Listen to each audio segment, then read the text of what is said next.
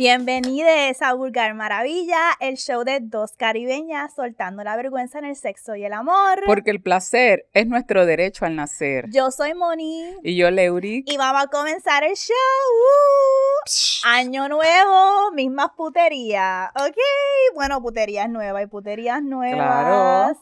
Es un año nuevo. ¿Cómo te sientes? Estamos en el futuro. ¿Sabes? Aquí nosotras somos tu puti puti viajeras del tiempo. ¿Cómo te, sientes, ¿Cómo te sientes sobre comenzar el 2023? Eh, me voy a ir medio cristiana esperanzada. Me siento con mucha esperanza, con mucha esperanza. Eh, en verdad, honestamente, creo que vamos a recoger, vamos a cosechar un par de cosas que venimos sembrando. Y hablo en, plural y en grupo porque no, no, hablo solo de mí, sino hablo de, proyectos en los que estoy, eh, de sueños, de otra gente que se relaciona conmigo y obviamente de Vulgar Maravilla. Así que yo sé que vamos a, mira, vamos a estar ahí. Estábamos hablando de esto en Patreon, pero a mí me da pena con Leo porque yo siento que Vulgar Maravilla en parte a lo mejor no ha súper despegado al nivel de que nosotras podemos vivir de eso, porque Mels y yo estamos en nuestro retorno de Saturno. Son dos integrantes del equipo están pasando por un retorno de Saturno y Saturno nos tiene así. Holding. Donde cuando Saturno está en su retorno, es como que, mamá, pausa, pausa, pausa. Pero ya mismo, ya mismo, oye, estamos en enero, quedan dos meses más para que Saturno deje de ahorcarme, ¿ok? Y una vez eso ocurra, uff, nos fuimos, nos fuimos, nos fuimos, nos fuimos. Garantizado. Yo lo sé. Garantizado el éxito. Este 2023 estoy esperanzada también. Estoy bien esperanzada con nueve jeves. Ok. Ok, porque ya estoy harta de estar hablando de los mismos personajes. Yo quiero que la gente nos deje en los comments del 2022 quién es el mejor personaje. ¿Es Diamante? ¿Es Marinero? ¿Es Nike? ¿Es Dani? ¿Es el militar? ¿Es eh, la, la, que tijereaba conmigo? Em, ¿Quién más? Ah, la, reina con que tú hiciste el, el trison. Exacto. El scammer, el estafador. ¿Quién más? Diablo, hablamos de, hablamos aquí de. Ah, Yo quiero traer personajes. Ah, mi unicornia, esa era la, unicornia, la unicornia, mi unicornia, sí. Unicornia, sí. Yo quiero traer personajes nueve este año, quiero tener más historia. Ah, el collector, se me olvidó el collector, bendito. Este, quiero traer personajes nueve, quiero tener diferentes experiencias. Em, y no quiero hablar más de Nike, que eso es embusto, voy a, voy a hablar mucho más Claro que sí, va a ser, este, ese es un esos son los personajes recurrentes en este tu puti show favorito. me voy a hablar de Nike en este episodio. Prepárate. Eh, eh, eh, Nike lo dejamos en el 2022. Mentira. Tú sabes que eso es interesante porque ah, yo hablo tanto de Nike porque esa relación fue bien... Esas relaciones que uno tiene cuando uno está como yo tenía 23, 24, eso estaba como que esta etapa bien, no sé qué grande, y me creo como que. Sí, lo que hablamos de exacto, la película. Exacto, yo me sentí en esta relación, que esta fue mi primera relación de adulta, así como que real, fuera de college, y me impactó mucho. Pero, y, me hizo la mujer que soy hoy. Mierda. No me hizo la mujer que soy me hoy. Me encanta, sí. Te dejó marcado. Me marcó demasiado, sí, sí. Em, Ay, puñeta. Pero mira, fíjate, tenemos eh, yo quiero poner proyectos en a correr, eh, eh, rediseñamos mucha nuestra, no es dinámica, ¿cómo que se llama? Estructura. sí. Estructura de negocio. Sí, exacto. Eso, eso es de las cosas que van a estar viendo también. Vamos a estar dándole súper mucho más amor a, a Patreon con invitadas y puñetas. Y aquí también, plan de acción. Me gustaría que nos dejen saber si a ustedes les interesa en Patreon que también hagamos episodios sobre la dinámica de negocio. Ajá. ¿Verdad? Porque eso es como un behind the scenes también que la gente no sabe, el aspecto de cómo nosotras desarrollamos Vulgar Maravilla consistentemente, sin poder fallar una semana, cómo este monetizamos como que lo que es vivirle tu creación, si eso les interesa, de como que podemos hacer algo así, em, pero no lo queremos hacer si no les interesa, así que déjenos saber en los comments. Eh, comenzar años como los podcasteros que siempre están haciendo contenido pidiéndole a la gente opiniones en vez de tomar una postura. Déjalo en los comments. Déjalo Por en los favor, comments. aquí tú sabes que tu opinión Em. cuenta, tu opinión nos importa, tu, tu opinión es necesaria. Ok. Pues, uh, ok, sorry, es que estamos en el struggle porque hoy este, este día de grabación em, no hay aire. Hay fuego estudio. en el 23. No hay aire en el estudio, o sea, estamos como que eh, pushing through. Y este es el primero que estamos grabando. So, no quiero ni ver cómo se va a ver el que, el que sale en dos semanas. Eh, pero seguimos resilientes. Puñeta. Hablamos del tema de hoy. ¿De qué vamos a hablar hoy? En la intimidad. Vamos a hablar sobre intimidad. Vamos a hablar sobre este tema porque ustedes nos han dicho. Queremos que hablen sobre cómo uno desarrolla la intimidad más allá del sexo, ¿verdad? Y nosotras es año nuevo, misma crica, nuevas puterías, nuevas intimidades.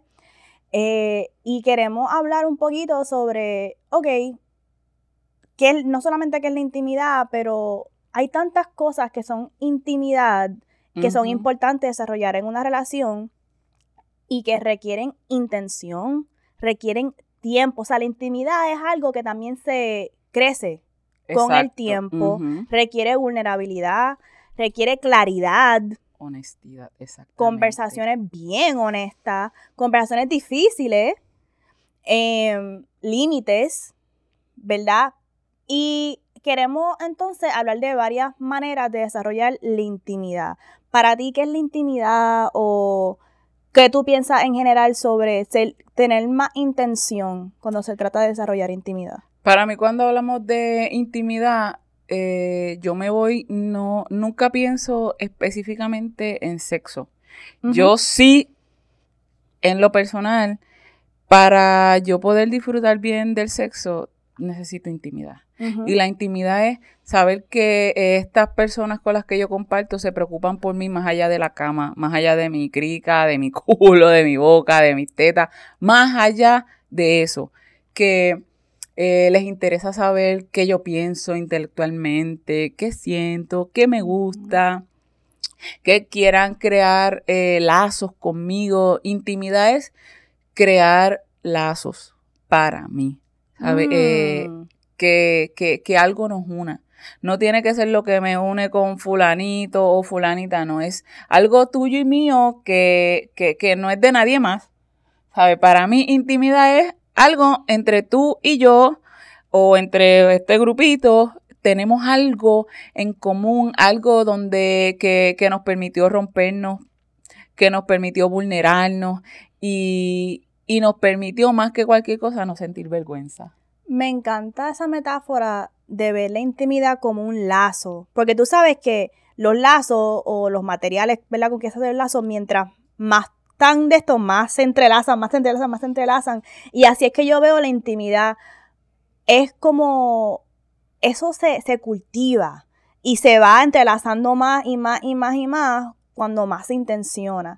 Eh, so, me gusta mucho. También me imaginé como que las piernas, me imaginé como muchas piernas entrelazadas en una orilla Sí. bien grande. O, o, o, o los, lo, lo, ¿sabes? Juntar pelos, trenza. o el abrazo. Ajá. O sea, cuando tú te entrelazas, a veces cuando entre amigas uno pone una mano aquí y una Ujú. atrás, ¿sabes? Ese lazo de tac, tac, tac, y hace las cosas más poderosas. Más poderosas para mí los lazos. Mm. Sí, yo soy igual que Leo. Para mí la intimidad tiene que estar presente para que el sexo se sienta más rico. No es que no me puedo disfrutar, No, exacto, es no. un one night stand o como Ujú. que, ay, tengo las ganas de chingar, se voy a chingar por chingar, pero yo siento que para mí los momentos más ricos que yo he tenido ha sido porque yo estoy teniendo sexo con alguien que yo como que ya lo, yo tengo una intimidad cabrona con esta persona, como que eso me está trabajando Es- en la esa, mente esa es la clave. O sea, mientras más, más íntimas, íntimos nos ponemos, más puta yo me pongo. ¿Sabes? Más puta, más bellaca, más me suelto, más soy yo en realidad. Así que. So, los tips que les vamos a compartir de cómo crear intimidad son de la doctora Susan Wolf y la doctora María Bausa. Los vamos a dejar en los show notes para que vean la publicación de ellas ahí completa, pero nosotros se los vamos a compartir y como siempre le compartimos entonces nuestra perspectiva de cada uno de estos tips. ¿Cuál es el primer tip, Leo? El primer, el primer tip que tenemos es hacer check-in más allá de la rutina. ¿Qué significa esto? Eh, si estamos hablando en cualquier tipo de relación, sabemos que tenemos relaciones con compañeros y compañeras de trabajo y se crean unos lazos con personas en el trabajo porque nos une a lo mejor el odio a algún jefe.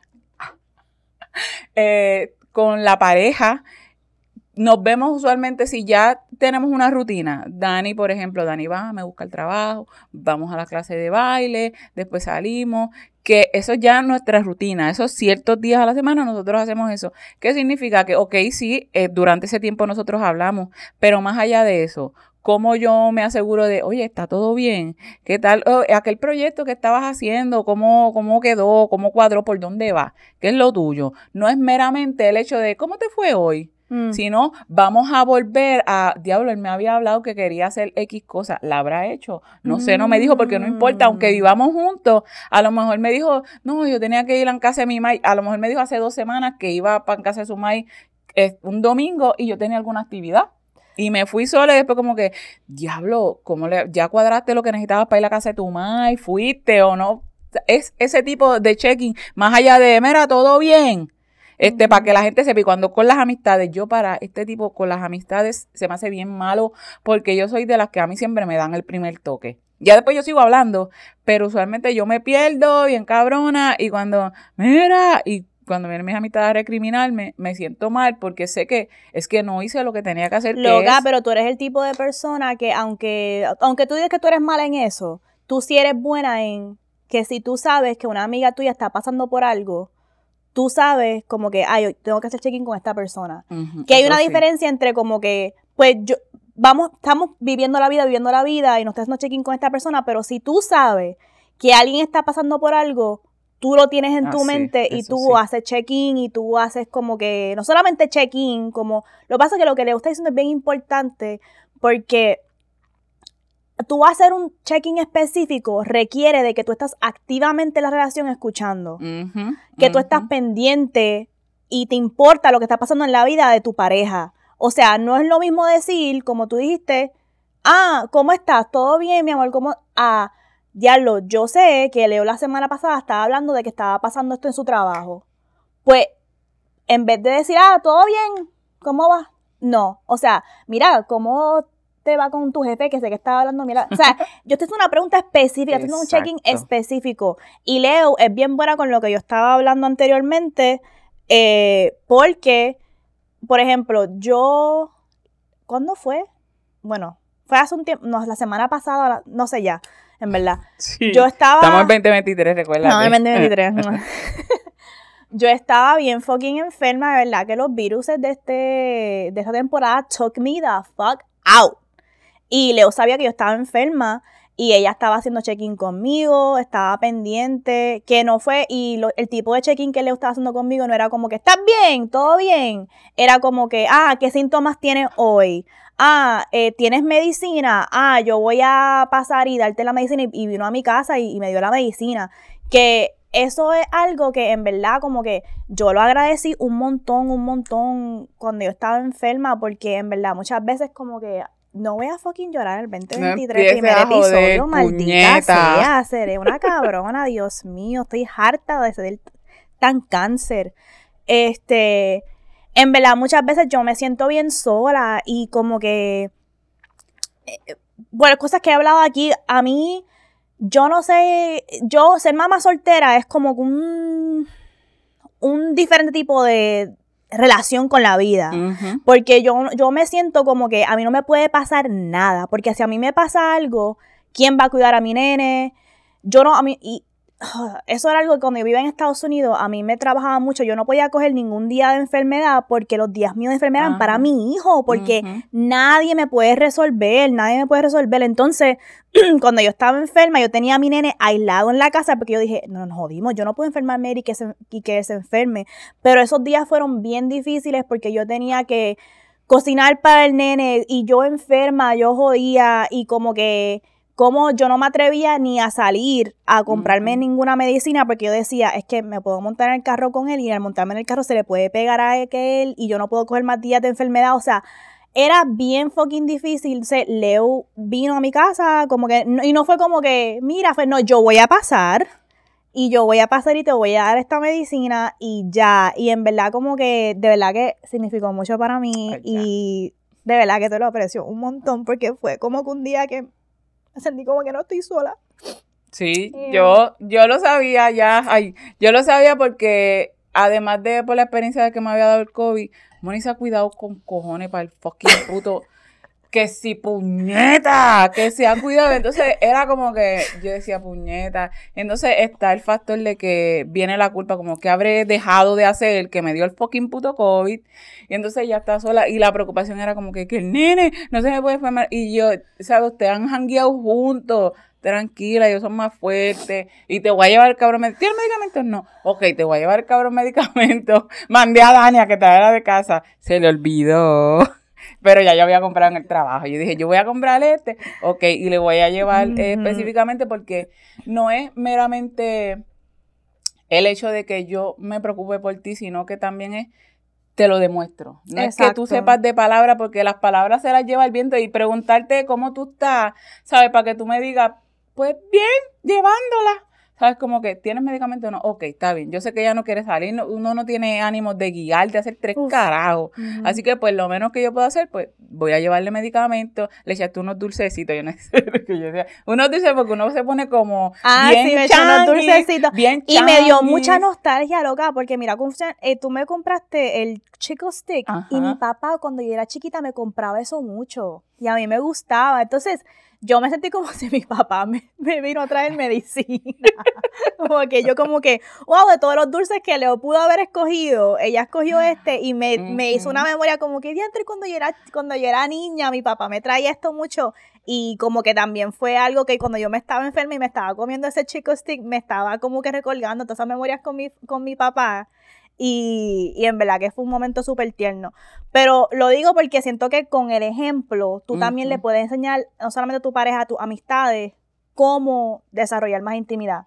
Como que, obviamente, yo ver ese ejemplo de Leo, yo también soy como Leo, como que yo soy el tipo de persona que si tú me dices, te necesito, I'm there. Pero a lo mejor no soy tan intencional con, este, específicamente cómo te puedo ayudar o, ¿sabes qué? Yo voy a llegarle. Entonces, hay veces que nuestra pareja o la gente que está en nuestra vida con su ejemplo nos enseña cómo ser mejores en desarrollar relación, cómo crear intimidad. So, ese tip me gustó un montón y es algo que también yo, había, yo he notado de la relación de tú y Dani que a mí me gusta mucho es que este, yo he escuchado a Dani hablar bien como que intencionalmente sobre cómo, ah, tenemos que hacer esto con nuestra hija, no quiero decir su nombre porque no, no, no, no sé si quieres decir el nombre de ella. Sí, no, no hay problema. Este, pero es como que esa intencionalidad de que él siempre está pendiente de la nena, a los gustitos de ella, a las cositas como que hay veces que él dice como que, mira, envíale a tu mamá, antes de grabar, no se te olvide envíale esto a tu mamá para que la nena pueda hacer esto,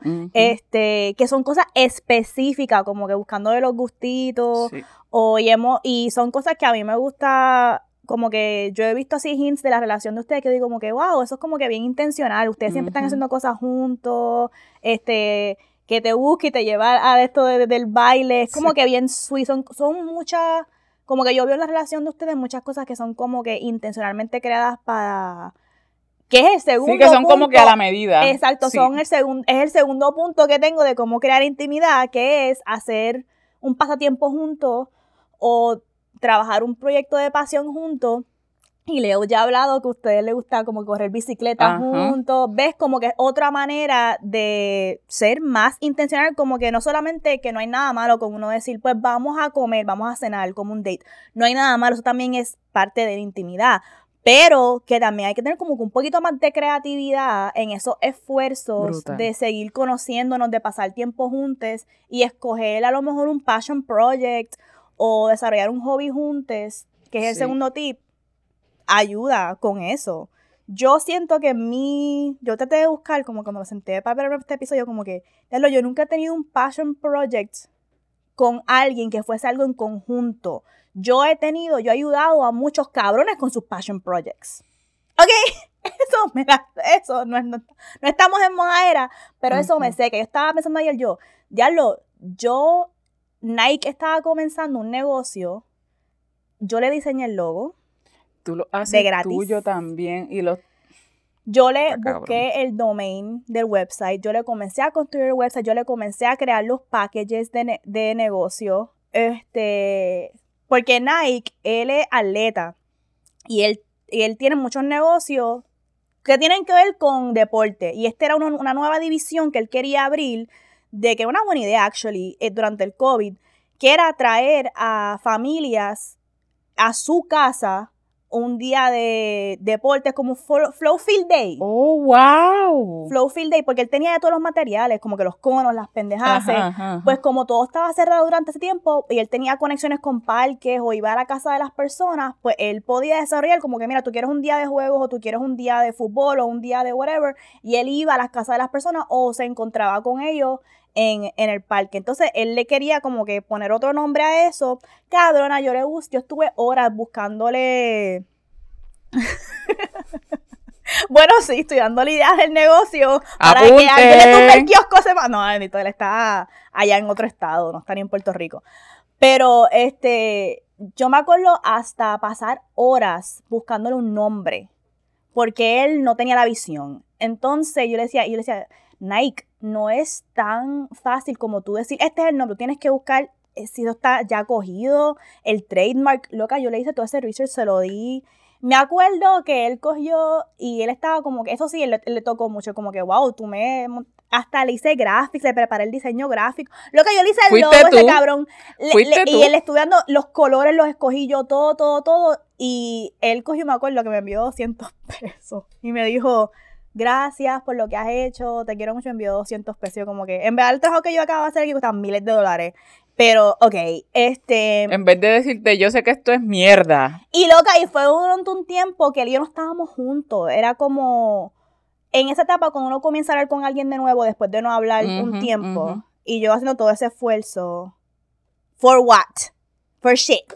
So, estoy harta trabajando los passion projects con otros cabrones estoy hablando del passion project de ese cabrón. Sí. No nuestro passion project, porque para mí eso no es un passion project. Yo soy, yo no soy atleta para nada.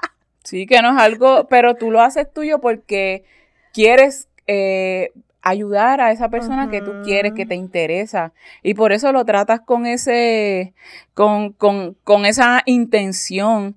Y eso a mí me, me hace sentir eh, como que hasta cierto punto eh, me, llama la atención y me resuena porque yo estaba escribiendo hace poco de, de, cómo yo entro a Vulgar Maravilla y cómo yo me siento en relación a eso. Y yo hice esta metáfora que la estoy desarrollando, pero es como que yo dije, Moni, eh, yo entré a esta relación con una mujer que ya tenía dos hijos, Vulgar Maravilla ah. y Adrián. Eh, y ese proceso, o sea, yo soy hija de padres divorciados también y, y, mami tuvo eh, otra pareja que vivió con nosotros durante un tiempo. Y ese Vulgar Maravilla es tu hijo y es un proyecto que yo entro a mirar como que primero, ok, me gusta, qué bueno, ella me agrada, pues que su hijo me gusta también, este, va a ser algo bueno para mí. Y entonces entrar a este ese encuentro de que ya no es solo su hijo, es mi hijo también. Y es esa analogía a mí me, me, sirve y me trabaja mucho porque es como que, diablo, yo me recuerdo como lo, lo, difícil que ha de ser para ella, hubo de ser para ella porque era de dos años. Yo digo, yo entro con esta mujer, me parejo con esta mujer que tiene un hijo de dos años. Esa es mi analogía y cómo tú te vas encariñando y te vas este, haciendo parte y, y te vas creando el fucking lazo del que hablo y ya es como que no es, eh, no es algo aislado, es algo que, que es mío también y de que yo soy parte. O sea, que no es algo de pertenencia, es pertenencia y permanencia.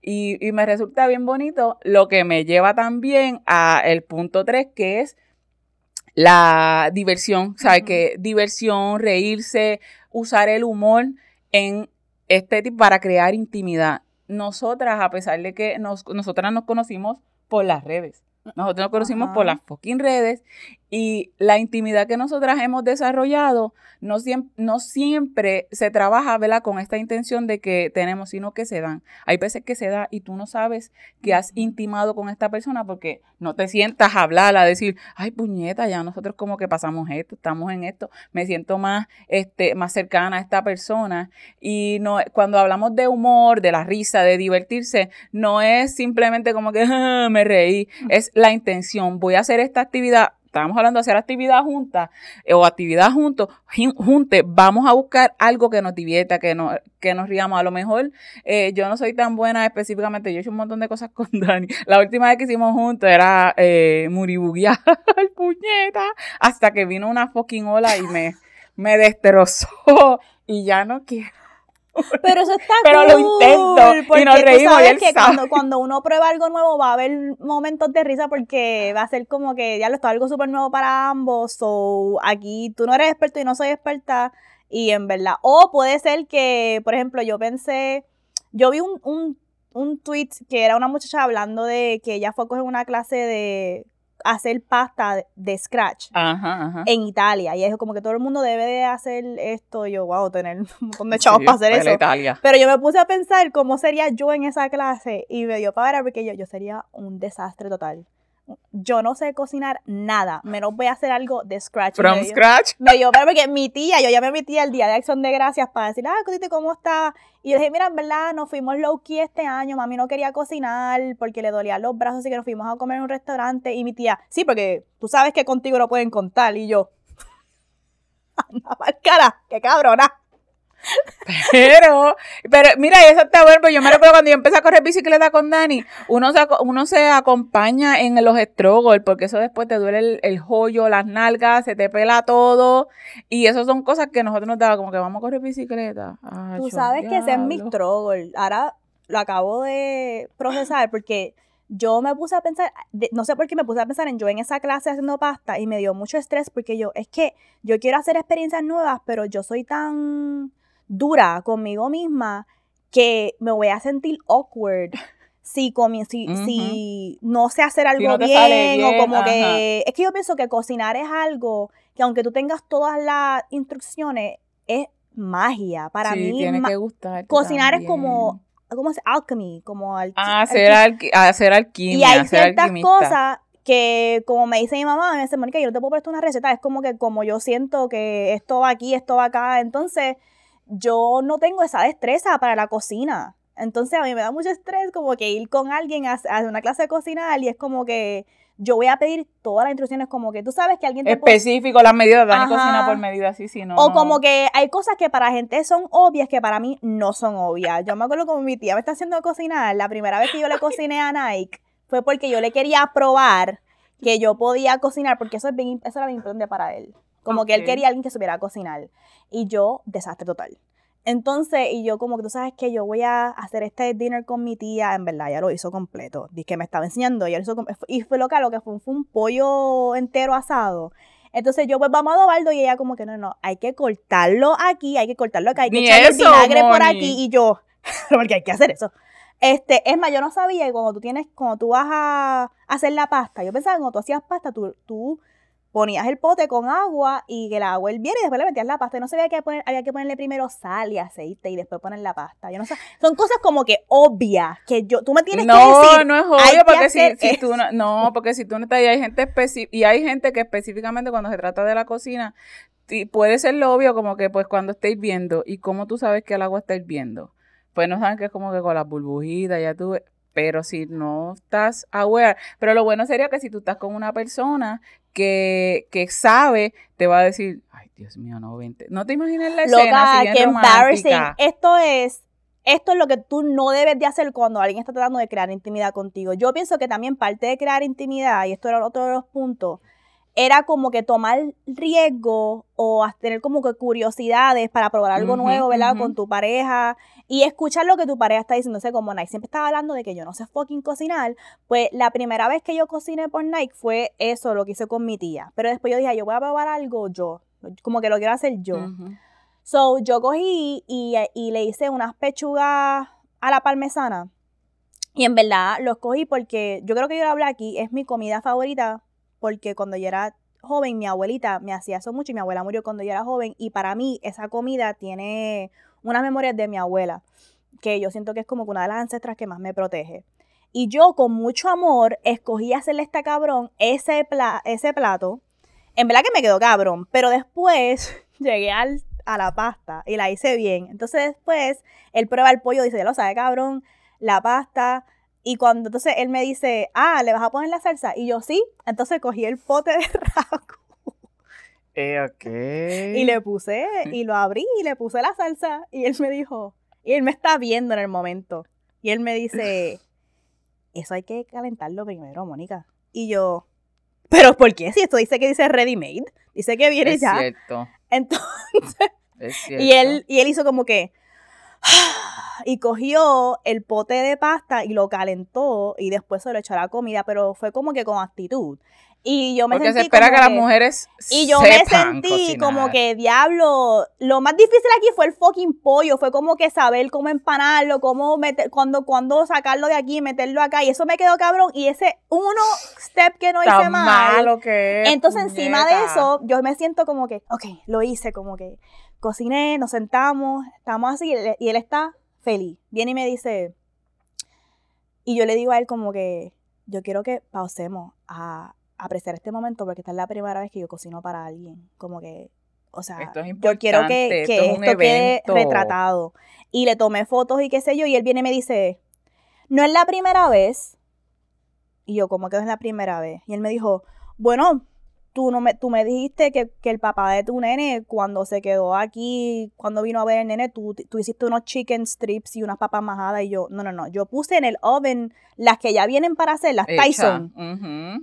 Eso no fue yo cocinar para alguien. Me dijo, no, técnicamente eso sí fue cocinar para alguien. Ay, así por que, favor, así que esta no es la primera vez que tú cocinas para qué alguien. Loca, qué defeating, qué, qué yo quería llorar. O sea, yo, yo me quedé. Hablando de gente malagradecida. Yo, como que, en serio, este cabrón está minimizando. Como que yo puse tanto trabajo. No sabe lo que significa, pero una persona que no cocina, siquiera meterse en la, en la fucking puta cocina. Dani una vez nos hizo unas langotas a mi Miami, pero le dejó la hiel que es la fundita esa, tú sabes, unas langostas bien exageradas, unos langostas, eso lo que hace es que la amarga. Ah. y mi mamá y yo, para el Día de las Madres, y Dani bien emocionado, está bueno, ¿verdad? Que sí. Y nosotras sí. Oh. Y él viene. Así que supone que Y él, pero nuestro corporal era como que, qué puñeta. Y cuando él, déjame probar, ¿estás segura? ¡Libre puñeta! ¡Esto se va a carajo! ¿Qué sientes? Y yo, pero es que como tú te esforzaste tanto. Dito, pero sí, pero yo no podía. Eso es algo que totalmente desastroso como que él, reaccionar así cortó la intimidad. Claro, daña, Como que fue un momento que dañaste el desarrollo de la intimidad. Y me acuerdo que en mi trabajo nos hicieron hacer un life map. Fue como una actividad que hicieron para que el staff se conociera más.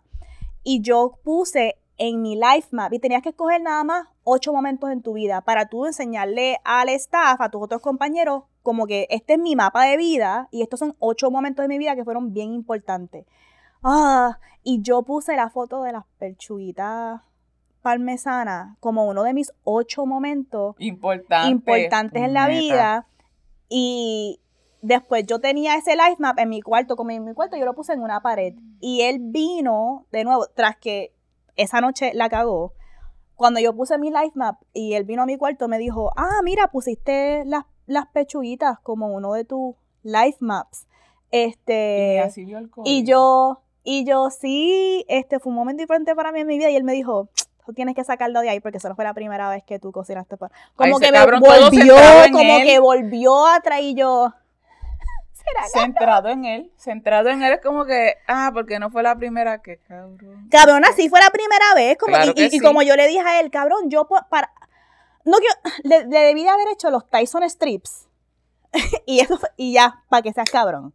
Y después de eso, te lo juro, nunca le volví a cocinar otra vez. Muy bien, no se lo merece. No volví. No se lo merece. No volví, no volví, no volví. Ah, le, le hice un coquito.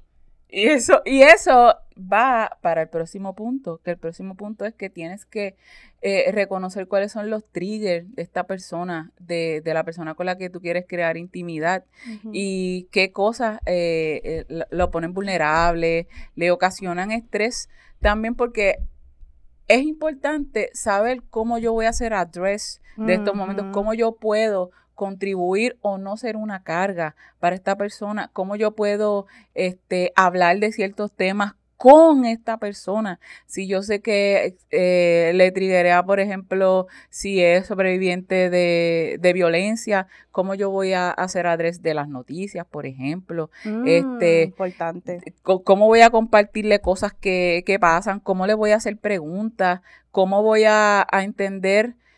Y esto no significa que, que yo necesito empatizar, porque significa que yo escucho activamente cuando esta persona habla y dice esto me pone triste, esto me molesta, esto me estuve casi a punto de un ataque de, pánico y mm. uno estar observando, porque no necesariamente significa como que, ah, eh, te, te, comprendo porque a mí me pasa lo mismo.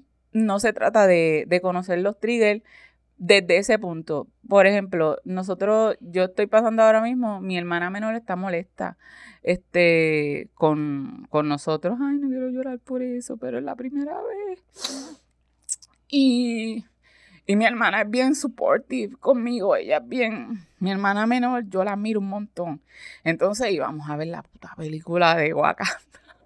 Todos juntos, pero pues por cuestiones ella está estudiando eh, farmacia, para ser doctora en farmacia, y es bien complicado. Y pues yo me desesperé porque ya mismo la sacan la cabrona película. Y compré la taquilla y le dije a mami, y vamos a ir pues mi otra hermana con su hijo, mi mamá, y, y que eso fue la chavienda. Y ella está molesta y no nos habla, ¿sabes? Llevamos como dos días le he dejado un mensaje y no me ha contestado porque está dolida. Pero pues yo le dije, yo le dije un mensaje, yo mira, por lo menos dime eh, que si que necesitas tiempo, así yo te dejo, no, no, no te sigo insistiendo todos los días como que mira, diciéndote estoy aquí, yo le dije, yo no tengo miedo en, en repararte, dime que, ¿sabes? No quiero justificarme, entrar a decir, ah, es que yo pensé o me desesperé porque eso no es lo que viene al caso. Por eso que es importante lo de los triggers, porque tú sabes cómo tú vas a hacer address, cómo tú mm. vas, si, si a lo mejor hiciste que se activara, que se detonara ese trigger, ¿cómo entonces tú puedes hacer un catch up? ¿Cómo puedes volver a decirle, diablo, la cagué, no me voy a centrar en mí, ¿cómo yo te, te ayudo? Por eso.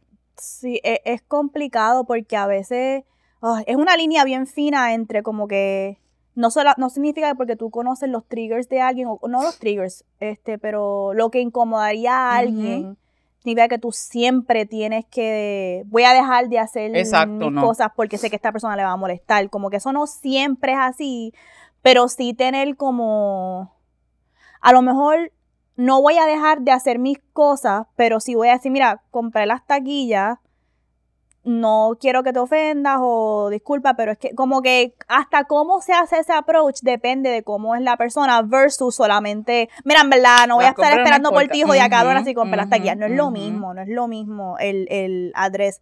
Y este, fíjate, eso me acuerda que yo estaba, hay veces que uno simplemente decir, no me gusta cómo las cosas se dieron, independientemente si fue mi culpa o tu culpa. Simplemente decir, tú sabes que no me gusta cómo esto se dio. Eh, puede ser, puede ayudar en una situación como que es cierto, como que no fue a lo mejor tú sabes, puede ayudar en la situación. Em, pero ese punto que estás trayendo de conocer los triggers es importante hasta cómo tú hablas de ciertas cosas con tu pareja o, gente en, relaciones, porque me acuerdo, dije que no iba a hablar de Nike. He hablado de Nike todo el episodio. Pero hubo un momento que yo estaba hablando con Nike en un date de que yo tenía un compañero de trabajo que me hacía incómoda. Mm. Eh, tenía un compañero de trabajo que hasta me escribía, como que siempre se quería reunir conmigo en privado para ver cosas que podía hacer como un email. Ok. Y en una, él coge y me, me, me dijo otra reunión de estas. Y yo como que, pero ¿por qué? Y esta vez, cuando yo llegué, la reunión era en un cuarto, en el sótano, casi en el sótano de, de la escuela, en una oficinita, y cuando yo entré, cerró la puerta.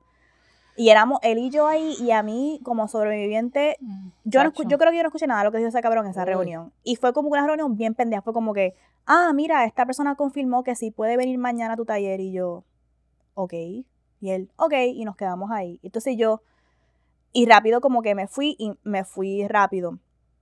Y se lo dije a Nike, estaba contando a Nike que eso pasó.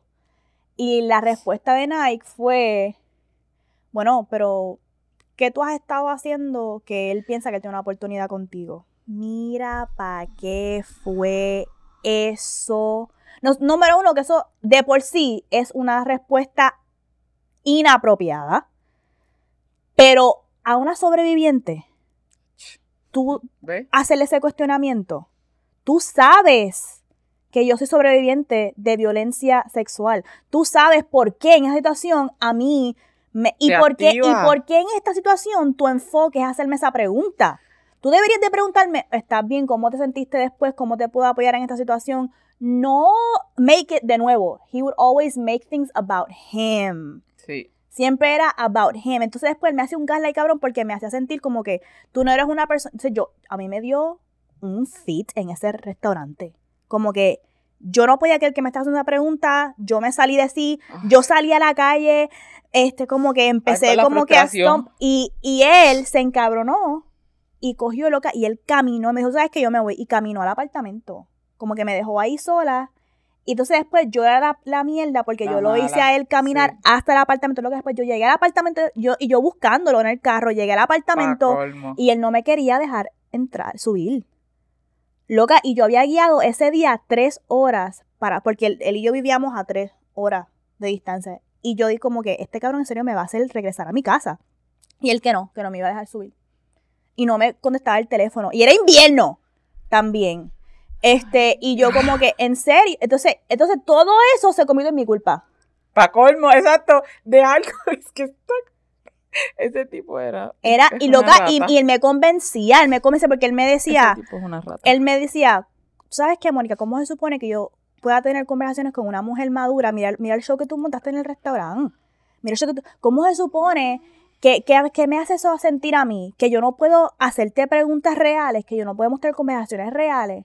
Y yo me la me sentí como mierda, yo como que diablo, es verdad, él me solamente me... Entonces me dijo, yo no estaba preguntándote si estabas haciendo algo como en son de que tú te lo buscaste. Yo te lo estaba preguntando en son de que para que tú pensaras si a lo mejor esto, que si lo otro. Y porque yo como tu pareja no te puedo hacer esa pregunta. Y yo, diablo, en verdad hice un show, en verdad soy una inmadura. Loca, él me hacía unos mind games. Eso le dio tiempo a él de pensar cómo yo voy a reformular esto para que esta cabrona, se crea yo estuve afuera. Caminando, logró eso. Con un susto, afuera, en un neighborhood que yo no conocía, casi una hora tratando de convencerlo a él que me dejara subir.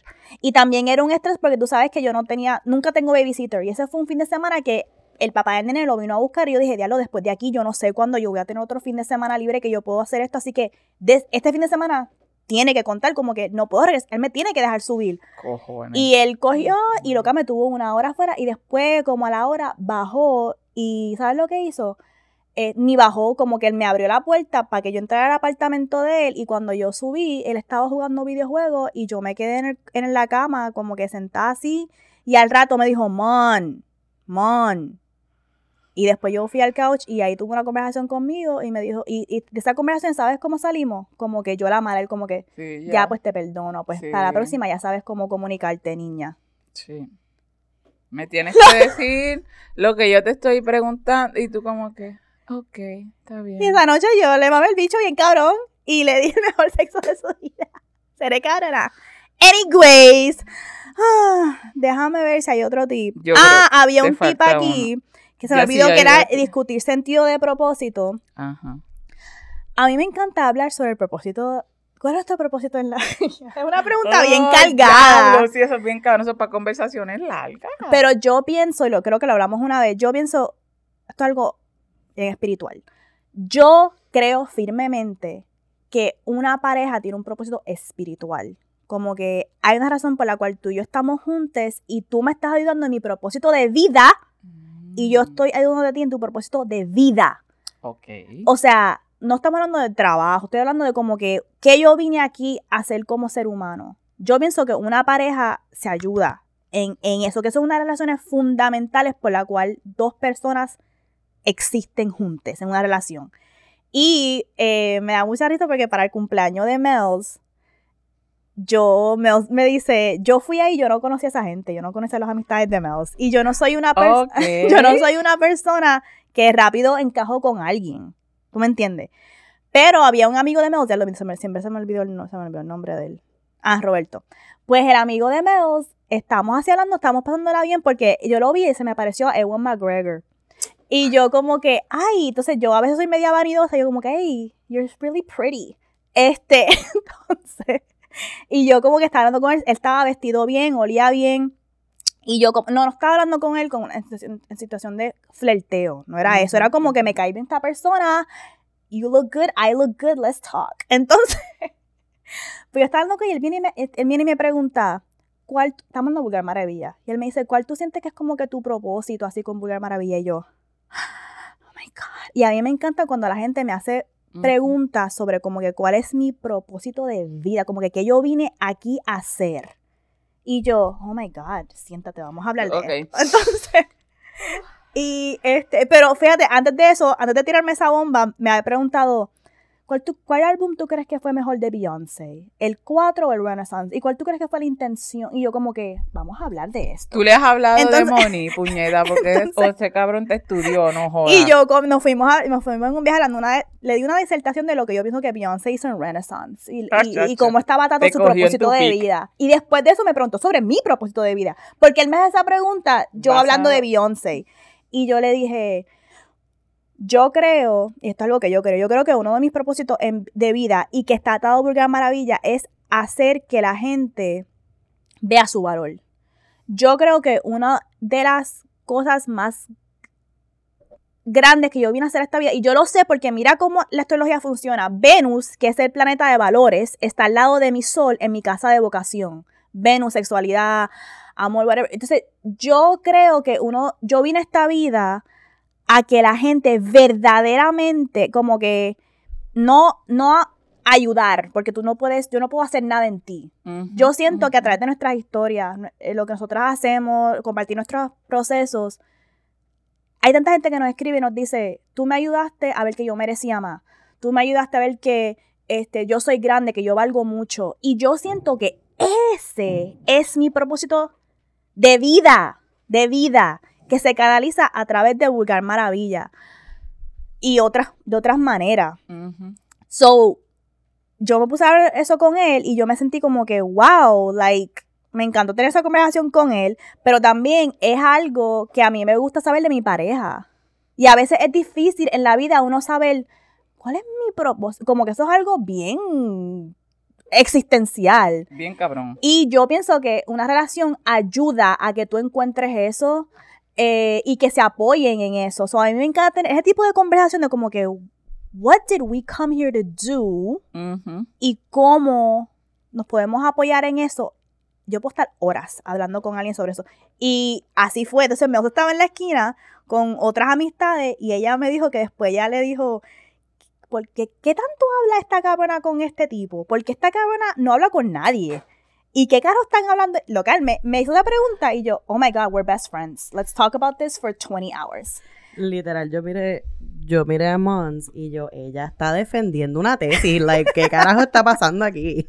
Porque ella bien motivada hablando y tú la veías moviendo. Y no, porque esto y lo otro. Y entonces yo le digo a mi otro amigo, yo, esta o está bien pica o yo no sé de qué carajo le están hablando porque ella no habla con nadie. Y ella estaba ahí bien social. Así que, pues... Lo que pero es que él me hizo, me hizo la pregunta bien serio y yo me quedé en shock. Y él me miró a los ojos y me dijo, pero ¿cuál tú crees que es tu propósito? Igual que Beyoncé con Ford Renaissance, ¿cuál es tu propósito con Mulher Maravilla? Y yo, amárrate que nos vamos en un ride. Empeza- empezamos con los lazos. Y ese, mira, para finalizar con los dice eh, compartir alegrías, miedos y vergüenza.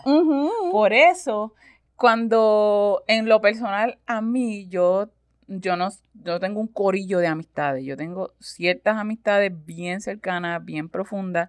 Y cada una, cuando dice compartir miedos, vergüenzas y alegrías, cada una de estas amistades, como ha entrado en mi vida en, en momentos diferentes, saben algo específico de mí, algo que es que me da mucha vergüenza, que me dan, saben cosas que una no sabe de mi todo, no lo sabe una sola persona.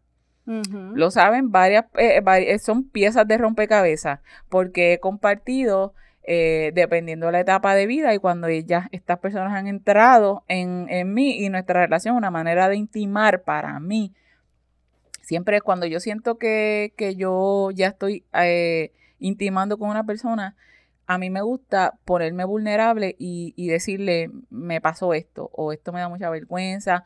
Y yo creo, así yo afianzo, así que se dice afianzar el lazo. Yo lo, lo aprieto un poquito más con esta persona. Cuando me pongo bien vulnerable, le comparto algo que me da mucha vergüenza, que nadie más sabe de mí, se lo comparto y eso me hace sentir como que, y libera a la otra persona, como que dice, diablo, si tú Ujú. supieras. Y entonces creamos ese lazo basada, pues ya sea en algo, ¿verdad? Que, que nos dio vergüenza, algo que es mucha alegría, que me encanta, que solamente tú me vas a entender. eh, lo compartimos así.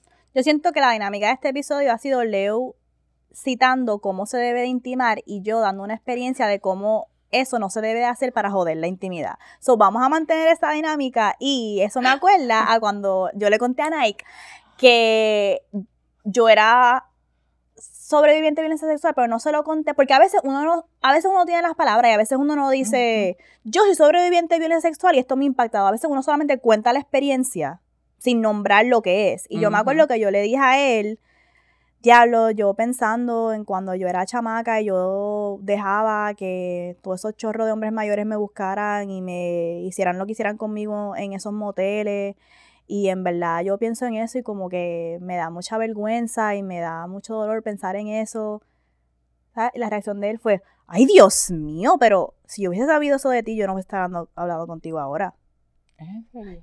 Y yo como que, me río por no llorar. Pero yo como que, anda. Claro, no solamente que me estás haciendo shame, pero me estás diciendo, si tú me hubieses dicho eso, Sí, no Al principio, aquí. gross, asco, chapa allá. En verdad, en verdad, what the fuck. Eh, y para...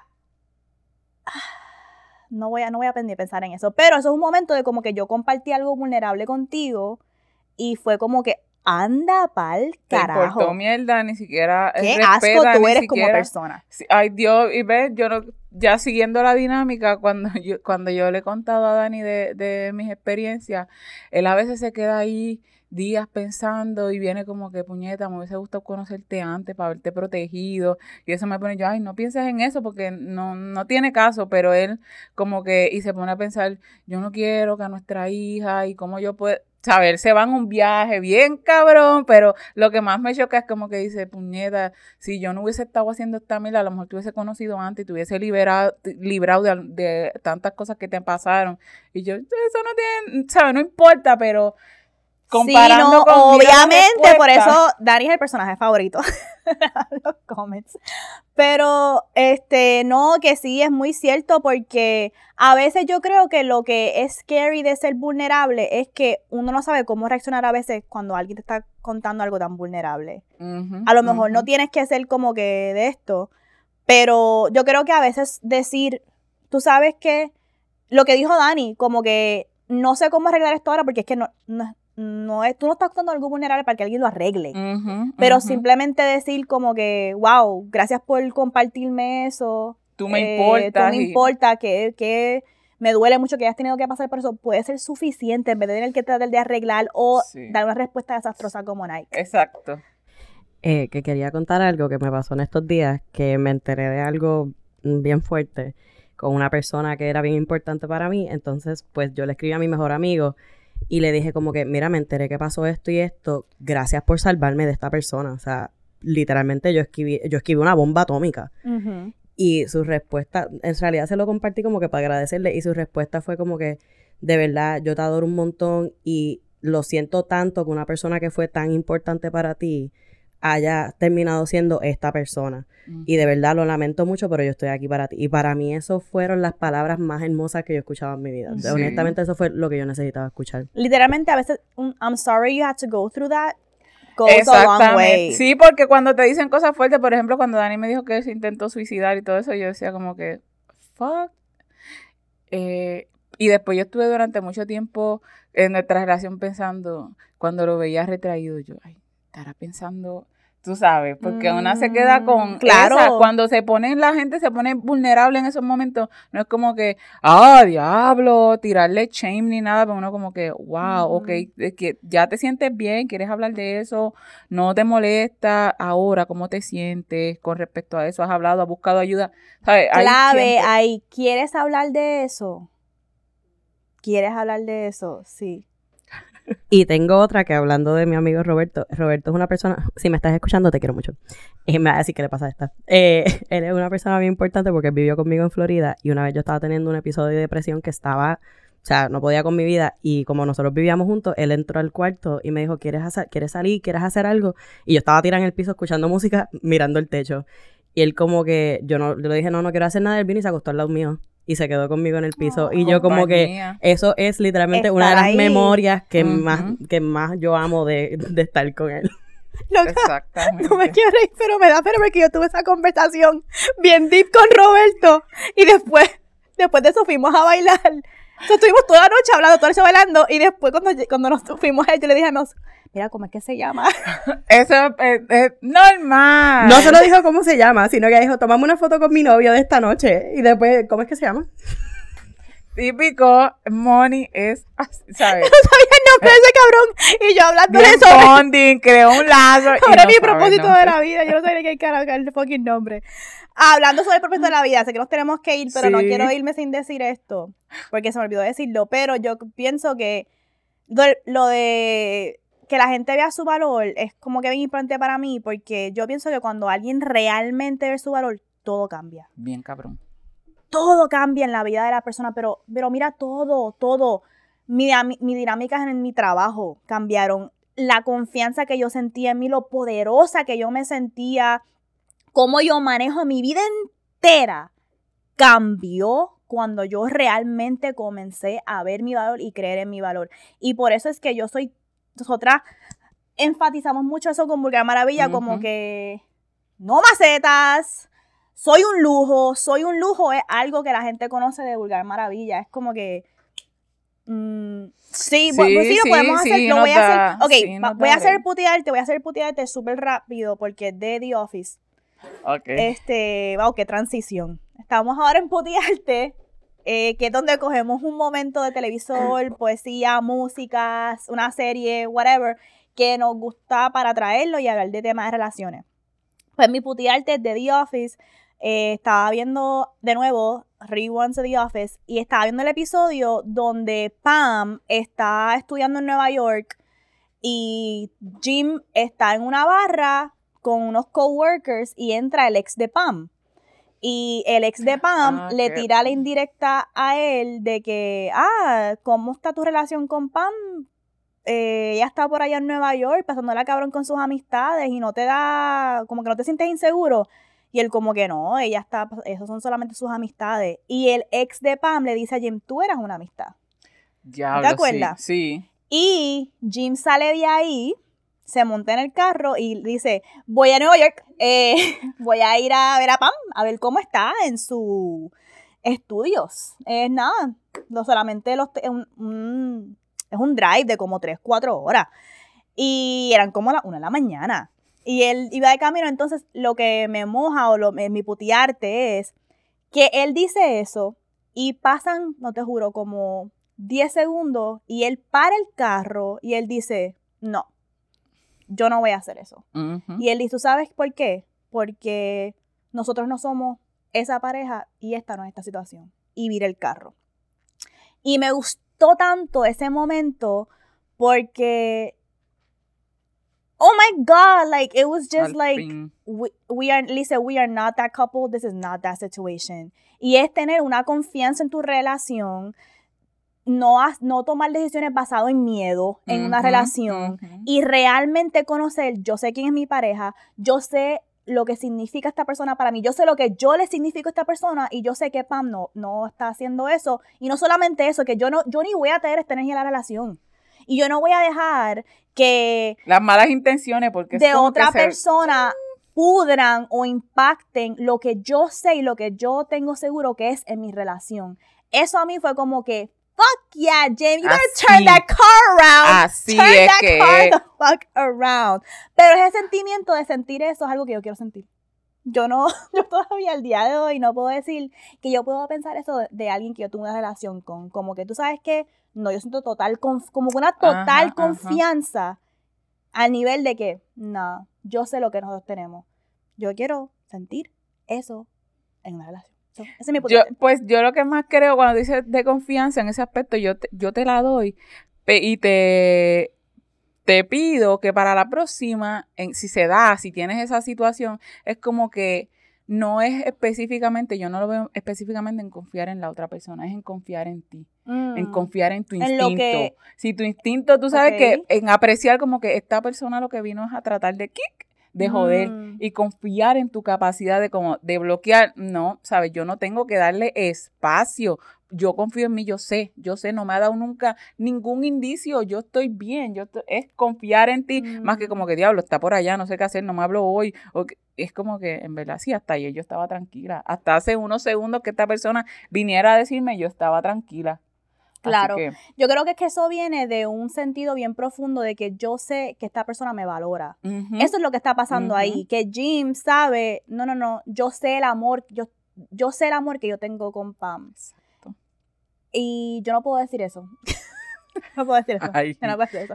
Yo hubiese fíjate, yo no hubiese guiado a Nueva York, porque aunque yo no sienta confianza, yo no voy a hacer esos papelones. No es, es que no es para tanto, así que ya saben, yo, eh, yo tampoco, yo tampoco. Yo me quedaría quieta como se debió quedar esta puta trenza y no ahorita irse me así para atrás. Pues vamos para mojadera ahora.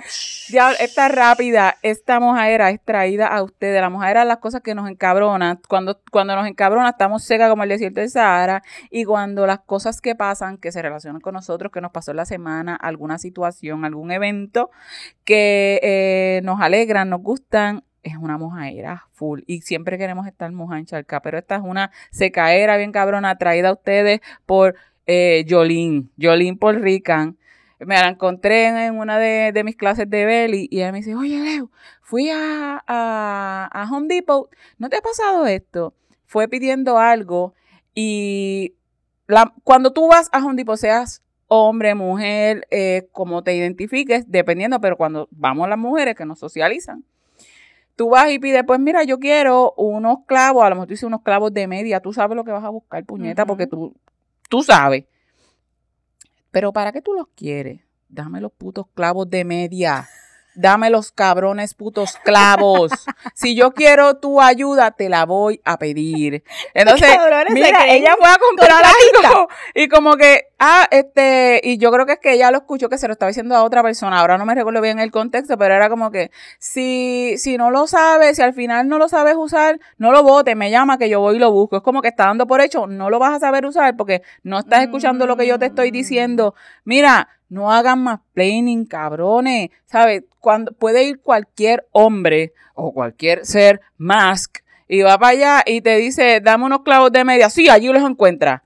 Va una mujer o bien fem o eh, ¿para qué tú los quieres? ¿Estás segura? Llámate, pregunta, llama a tu esposo, porque muchas veces llama a tu esposo, pregúntale, ¿me puedes poner a tu esposo? Yo, ¿sabes? Yo he visto todas esas mierdas y yo, estos cabrones. Mind your fucking business. Puñeta, Dame los clavos de media. Dame los clavos de media. ¿Qué te importa si los quiero para un cuadrito? Si los quiero para. Imagínate si los quiero para clavarte a ti en la pared, puñeta.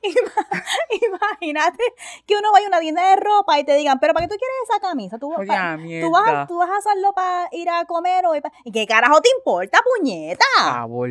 Eso me recuerda un episodio de Parks and Rec que el, tipo que se llama Ron le están diciendo como que, ah, necesitas ayuda con algo. I know more than you. Como que, eso es lo que me enfogona, que dejan, mira, nosotras vamos a preguntarte, créeme que si no sabemos, te vamos a decir, mira, yo no tengo ni idea, yo lo que quiero ponerles es este cuadrito, porque cuando mi mamá y yo a veces hemos ido, mira, no sabemos, mira, esto es el proyecto que queremos hacer, ¿qué tú nos recomiendas? Así tú te josicas. Pero si yo te estoy diciendo, dame un poqui, unos fucking putos clavos de media, dime dónde están los clavos, y yo voy y los busco, y ya, ay, y ya. Y ya. Nieta, esa era Ok, pues nos vamos de aquí, de nuevo, feliz año nuevo Gracias por todavía estar aquí con nosotras eh, y por un 2023 lleno de mucha aventura, mucha putería, nuevos personajes y mucho billete. Sí, sí. Para apoyarnos pueden ir a patreon.com slash vulgarmaravilla donde tenemos episodios bonos, eh, también acceso al puti congreso. Y este también nos pueden seguir en nuestras cuentas personales, at soy Leuric underscore Valentín. Y eh, la producer at It's Melon Mel's. Y también pueden seguir el Vulgar Maravilla underscore backup. Eh, le pueden, ah, se nos olvidó decir, pero denle like y denle a la campanita para que esto nos ayude con el algoritmo. Y nos vemos la semana que viene. Como siempre, ah, oh, no nos vamos. Empezamos el año como siempre. Moni me quiere cortar esto, este mensajito que se los digo desde el fondo de mi corazón. Recuerden que la guerra sucia, el sexo, nunca.